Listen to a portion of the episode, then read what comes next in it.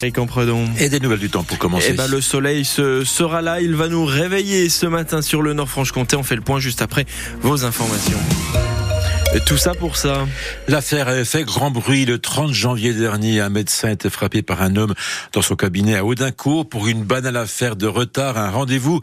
Hier, l'agresseur était condamné à un stage de citoyenneté et 1000 euros d'indemnité. Une décision qualifiée de très décevante par le médecin agressé alors que l'avocat du prévenu estime de son côté qu'il n'y avait aucune preuve de la culpabilité de son client. Mais ce procès est avant tout marqué par un face-à-face assez tendu entre le procureur de Montbéliard et le prévenu Louis Joyeux. Le procureur est clair. Il ne veut pas faire de cette affaire un exemple, mais promet une réponse pénale ferme à tous ceux qui agressent des soignants. Alors il ne lâche pas le prévenu qui plaide non coupable. Pourquoi avez-vous crié sur la secrétaire? Répondez, vous vouliez aller au contact avec ce médecin.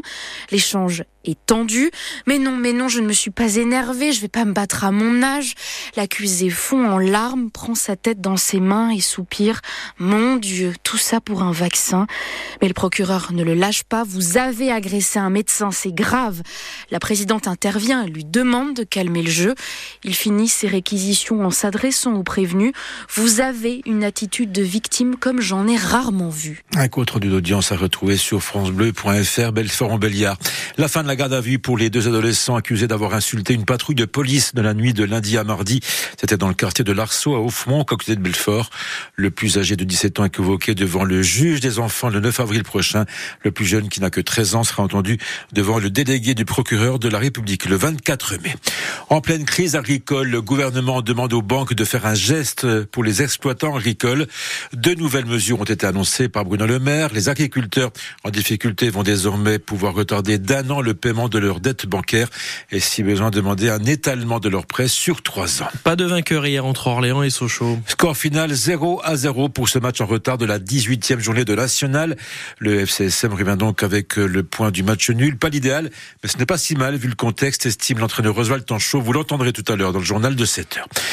On connaît le premier qualifié pour les demi-finales de la Coupe de France. Il s'agit de Lyon qui a battu Strasbourg au tir au but. Il y avait 0-0 à la fin du temps réglementaire. Ce soir, Rouen, club de national, reçoit Valenciennes qui évolue en Ligue 2.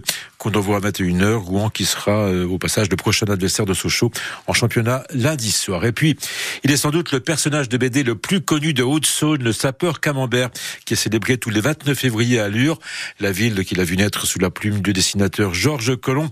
Alors cette année encore, des animations sont prévu à partir de demain jusqu'à jusqu'à dimanche. Et les festivités commencent même dès aujourd'hui avec une exposition photo. C'est notre grand format tout à l'heure à 7h moins le quart sur France Bleu.